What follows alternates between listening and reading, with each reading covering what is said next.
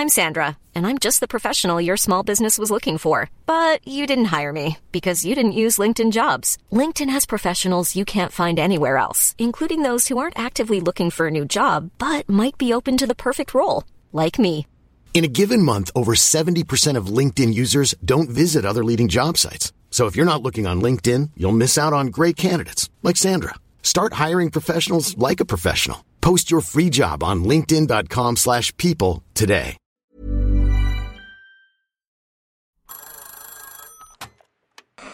Hola. Hola. Hola. Hola, hola. ¿Estás ahí? ¿Quieres saber lo que está pasando en tu país y en el mundo en pocos minutos? Te lo cuento.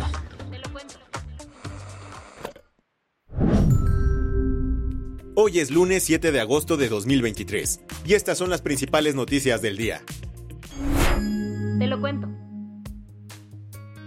El fiscal general de Morelos, Uriel Carmona, fue detenido tras ser acusado de obstaculizar la justicia en el feminicidio de Ariadna Fernanda. Tuvieron que pasar más de ocho meses para que un poco de justicia llegara al feminicidio de Ariadna Fernanda, la joven de 27 años que fue encontrada muerta en la carretera La Peracuautla en Tepoztlán el 31 de octubre de 2022. El caso seguro te suena porque en ese entonces el fiscal de Morelos, Uriel Carmona, señaló que la joven había muerto por una broncoaspiración después de consumir en exceso bebidas alcohólicas. Sin embargo, la Fiscalía de la Ciudad de México llegó a otra conclusión. Después de realizar estudios en el cuerpo de la víctima, determinó que presentaba signos de violencia y calificó su muerte como un feminicidio. Esto generó durísimos enfrentamientos entre las fiscalías de Morelos y la Ciudad de México. Incluso, por aquellas fechas, la entonces jefa de gobierno de la Ciudad de México, Claudia Sheinbaum, hizo esta acusación. El fiscal general de justicia del estado de Morelos está encubriendo y tratando de tapar un feminicidio. Corte B. Durante la mañana del pasado viernes 4 de julio, la justicia tocó la puerta de la casa de Cuernavaca del fiscal Carmona.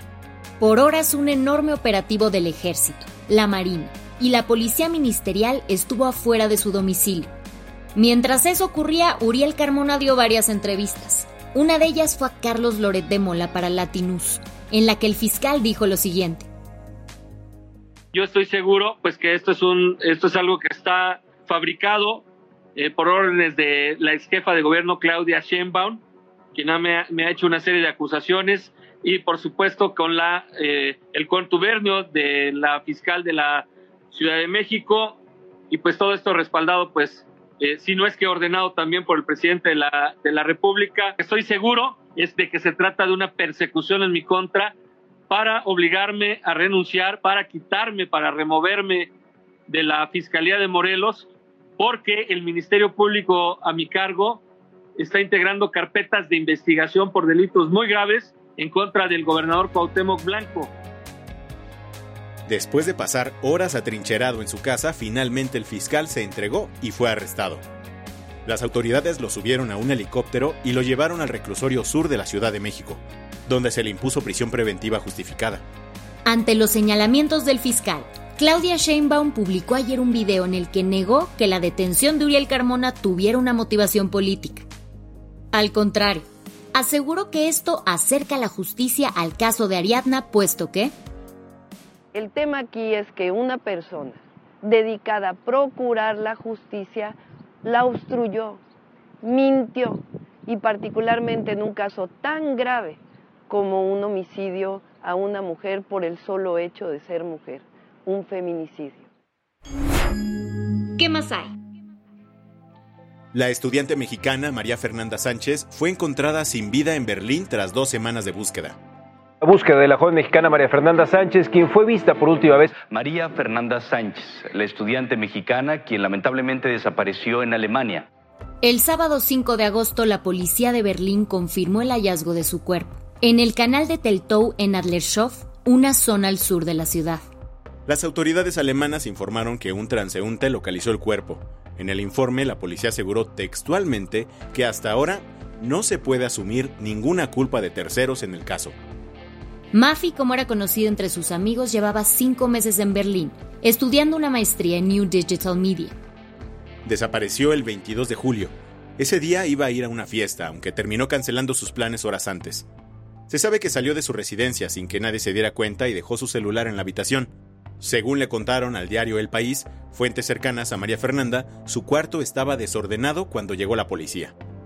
Tras el hallazgo de Maffy, la policía de Berlín anunció que se hará una autopsia y la investigación continuará para esclarecer qué pasó. Las que tienes que saber. Las autoridades de San Luis Potosí detuvieron este sábado a Fernando N., alias El Tiburón.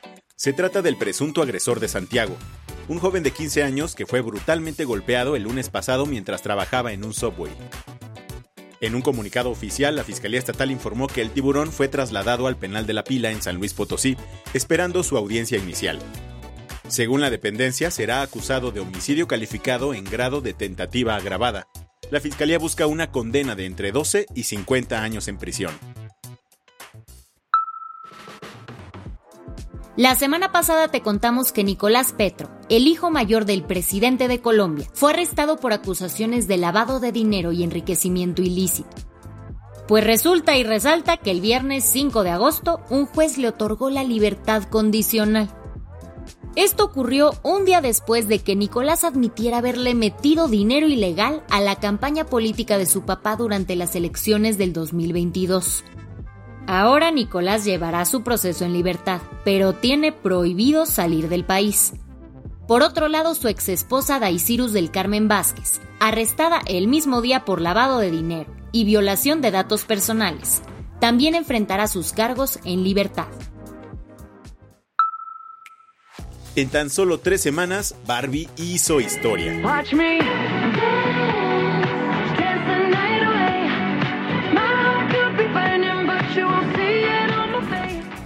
Según Warner Bros., la peli dirigida por Greta Gerwig superó la barrera de los mil millones de dólares en taquilla.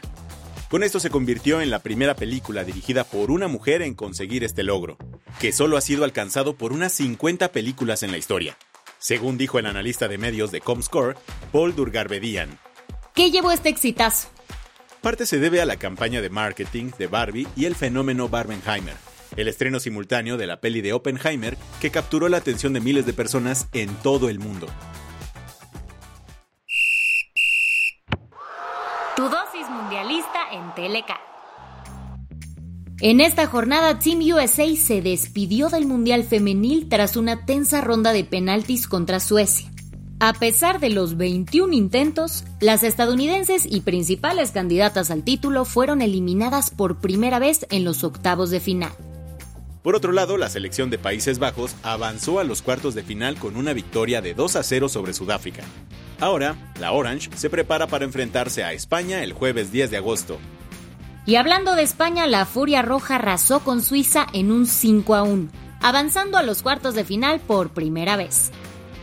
Japón también logró avanzar superando a Noruega con un sólido 3 a 1. Así, las japonesas se verán las caras con la selección de Suecia el viernes 11 de agosto. La del vaso medio lleno. Los habitantes del barrio Pacífico ubicado en la Comuna 8 de Medellín se pusieron las pilas y desarrollaron su propio plan para gestionar la crisis climática y los riesgos que vienen con ella. Al estar ubicado en un lugar propenso para deslizamientos de tierra y caída de rocas, el barrio creó sus propias rutas de evacuación, así como un propio muro de contención que construyeron mediante trabajo voluntario. Además, se unieron al panel interbarrial de cambio climático para educar a la comunidad sobre el cambio climático y proponer soluciones basadas en el conocimiento local y la ciencia. Con esto cerramos las noticias más importantes del día. Yo soy Andrea Mijares. Y yo soy Baltasar Tercero. Gracias por acompañarnos hoy en Te lo Cuento. Nos escuchamos mañana con tu nuevo shot de noticias. Chao.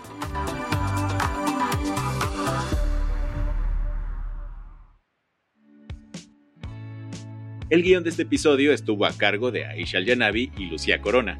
Paula Gándara es la editora del guion y la dirección editorial es de Sebastián Ermenger. Gelúe Santillán es la directora creativa y el diseño de sonido está a cargo de Alfredo Cruz.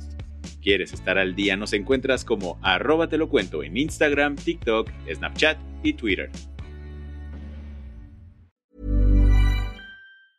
Hey folks, I'm Mark Marin from the WTF podcast and this episode is brought to you by Kleenex Ultra Soft Tissues your ally to help tackle your allergy symptoms this season. I love the change of seasons, but nobody loves pollen and all those other things floating in the air that make you sneeze during this nice weather. Kleenex Ultra Soft Tissues are hypoallergenic and allergist approved. So fight back against watery eyes and runny noses without worrying about irritating your skin. For this allergy season, grab Kleenex and face allergies head on.